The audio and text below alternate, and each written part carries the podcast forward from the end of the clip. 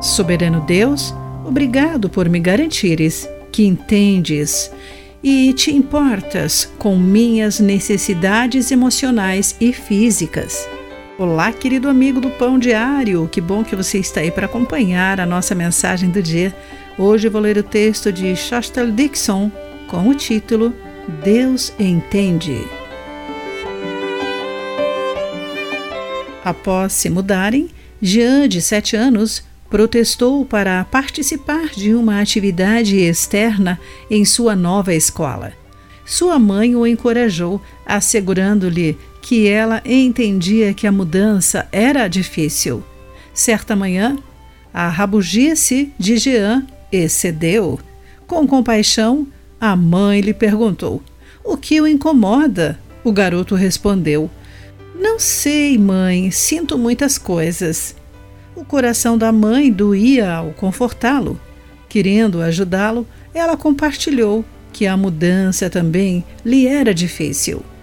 Garantiu-lhe que Deus ficaria perto, que Ele sabe tudo, mesmo quando não conseguimos entender ou expressar as frustrações.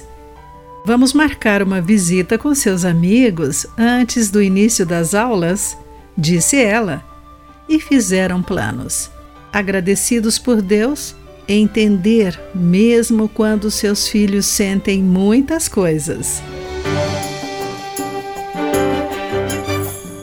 O escritor de Salmo 147 experimentou emoções fortes ao longo de sua jornada de fé e reconheceu os benefícios de louvar o onisciente Criador e sustentador de todos, o curador das feridas físicas e emocionais. Louvo a Deus pelas maneiras que o Senhor provê e porque ele se agrada dos que o temem, dos que põem a esperança em seu amor. Quando lutamos para entender nossas emoções em constantes mudanças, não precisamos nos sentir sozinhos ou desanimados podemos descansar no amor incondicional e na compreensão ilimitada de nosso Deus imutável. Querido amigo, quais emoções parecem mais difíceis de colocar nas mãos poderosas e misericordiosas de Deus? Pense nisso. Aqui foi Clarice Fogaça com a mensagem do dia.